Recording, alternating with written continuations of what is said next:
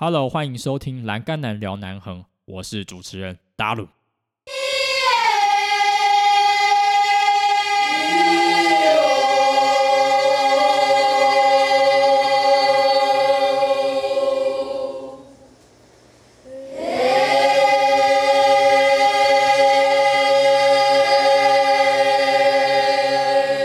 Hello，欢迎你收听今天的节目。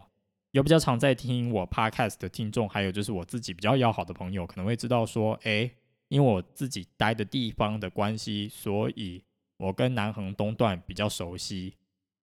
那新加入的听众可能会觉得说，哎，为什么你都厚此薄彼，都只讲南横东段，不讲南横西段？其实说到这边啊，我必须觉得蛮汗颜的哦，因为西段我只有去过两次，一次就是。跟爸妈小时候去梅山口，另外一次就是去年在十月，为了去天池稍微记录一下。不过今天我们就从南横东段跑到西段去，来看一面路牌，来回忆一下这两个曾经在八八风在以前蛮经典的景点。因为这两个景点呢，就是八八风在以后就都没了，所以我们今天就是一边介绍，然后一边回忆这两个景点。好啦。那说到这边也是我们的 Cover Story Time，那 Darren 就给大家几秒钟的时间来看一下这一块有意思的路牌，然后顺便让大家先猜猜是哪两个景点。Let's go！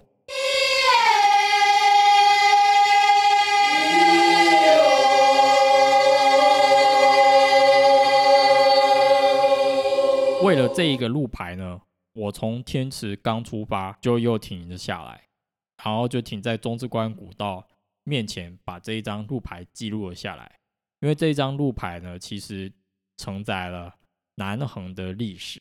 那其实我那一天行程有点赶哦，理当从天池离开，就直接骑机车咻咻咻直接回到台南去。因为那一天晚上还跟朋友在高雄有约，但其实呢，计划都赶不上变化。除了这一停下来来缅怀这一块路牌之外呢，我还在甲仙停下来吃了一碗竹笋汤。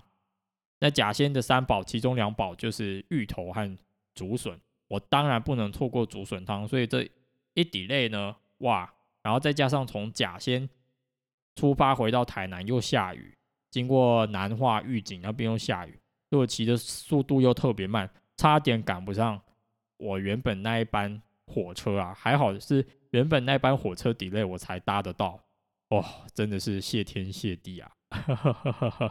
好啦，那我们回来讲一下拉法阿勒吊桥和少年溪这两个已经消失的景点。白色的桥墩再搭配着野百合和野草，我们就看到了拉法阿勒吊桥那可爱的桥墩。当你如果左边看到拉法阿勒吊桥的时候，前面的梅兰村和梅山村就离你不远啦。那在一九九五年十二月的时候，拉法阿勒吊桥就完工了。那当时最主要新建这一座吊桥的目的是为了让对面清水台地的农民能够运送他们的野桃子和农用机具，所以当时这个桥呢可以让车子通过哦。那另外。也就是因为清水台地上面有很多野百合，所以很多赏花人士当时应该都慕名前往。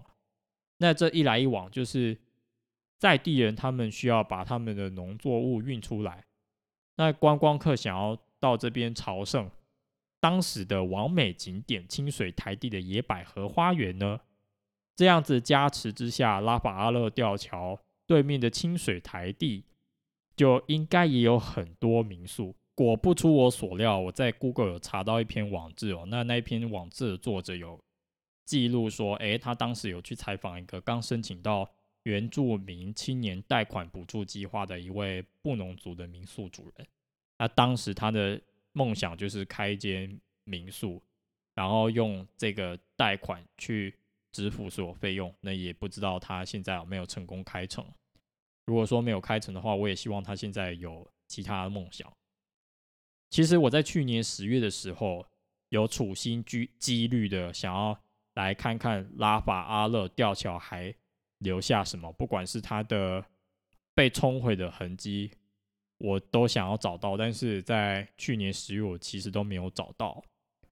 那南横公路的里程数也是一个学问。当时就是我看到现在很多当时的文献啊，他们都说拉法奥勒吊桥在呃一百零一点五这个里程数，那现在也都不一样了，因为明坝克路桥连接了清河和复兴，把南横公路所有里程数都缩短了五公里，所以现在这些五公里都要减五。就像南横公路原本是两百零九公里，但现在就变两百零四的意思。那为什么会这样呢？就是因为拉法阿勒吊桥下面的溪呢，叫做老农溪。老农溪，它就跟布农族的音译一样，非常非常的凶猛，把秦河汉复兴，不管是在六一水灾啦，还有八八风灾，沿路河岸的店家，还有一些房舍，其实都冲了下去，所以使得这些居民民不聊生。抗议就说：“哎，政府无能，政府没有给我们一条安全回家的路。”于是，在二零一七年的时候，明坝克路桥就是以救世主的身份来帮助清河和复兴这两个村落的布农族居民。如果你跟我一样有异于常人的考古精神，或者是对南横这一份强烈的热爱的话，你想要来缅怀拉法阿勒吊桥。或者是心灵旅游，你就只能来这边探访拉法阿勒吊桥。其实，在快谷曾经也有一面很类似的路牌，也是写拉法阿勒吊桥几公里，少年溪几公里。但是，快谷为了让未来通车的时候能够让大家看到中之关古道梅山口天池距离快谷几公里，所以就把这一个对他们来说过时的路牌就拿掉了。如果说你真的很想要来缅怀拉法阿勒吊桥，仅此一排，别无分号。欢迎来到我们这一面独一无二的路牌。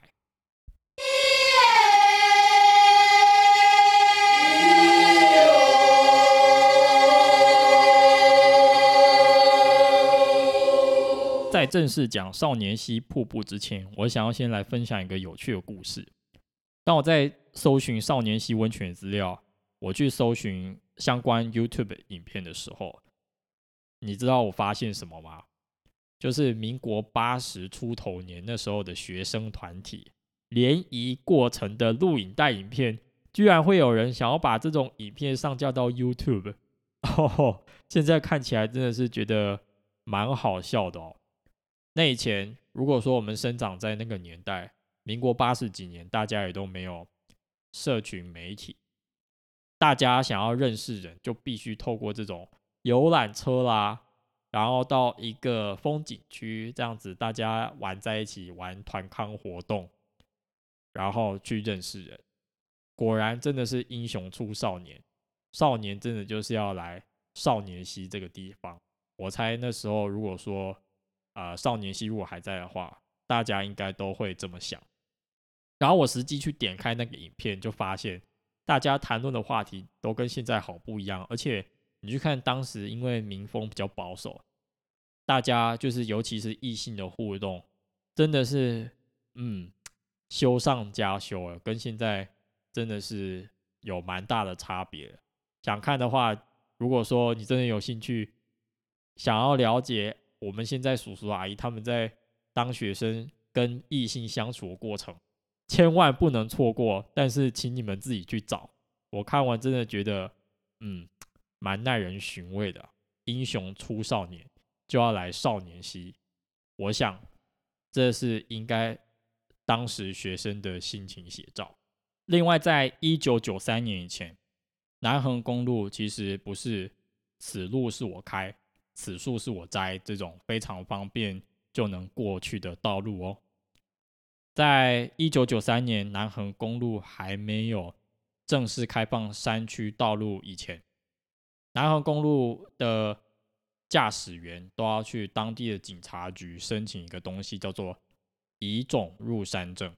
那当时有分甲种和乙种，乙种就是比较便民的，但是还是需要经过申请手续。你有没有驾照，或是你有没有身份证之类的，然后你就可以进去了。其实这个我也是从一个影像叫做“引动台湾”看到的，我会把引动影像的呃影片附在下方，因为那个真的很有参考价值。那个是记录民国七十七年的少年溪瀑布，还有老农溪。我看完以后就觉得哇，老农溪其实蛮温柔的嘛，它的溪水非常非常蓝。从少年溪吊桥这样看下去，哇，真的好漂亮！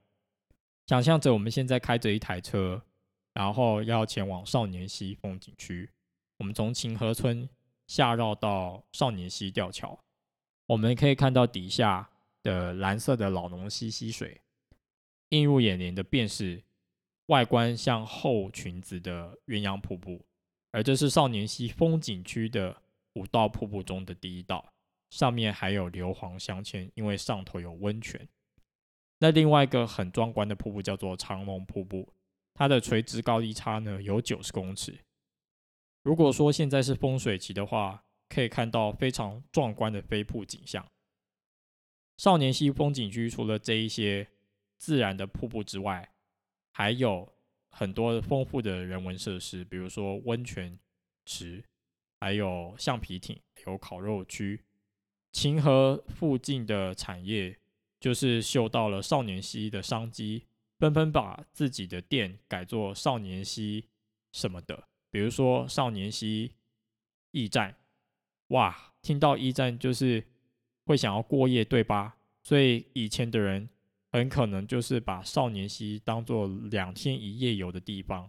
如果说没有住驿站的话，他可能会自己搭帐篷睡在。鸳鸯瀑布或者是老农溪旁边也说不定哦。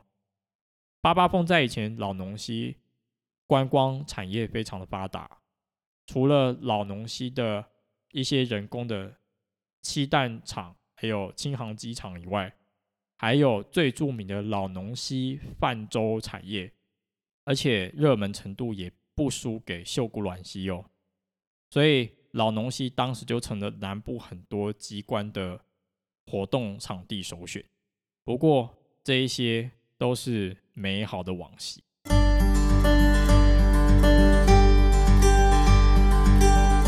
好啦，为了不让节目气氛这么沉重，我来分享一些好消息。好了，就在两年前呢，圆明台当时有报道说，他们为了要重振少年溪的温泉观光，因为少年溪当时有探勘到另外一处野溪温泉，而且泉质非常的好。另外，也要解决农产品运输不便的问题。他们当时都要走呃溪底便道，所以新建龙桥可以解决这一些问题。那再来，在二零二零年的时候，有个 YouTube 叫做烙野孩，他们有拍一支前往鸳鸯瀑布还有长隆吊桥的影片。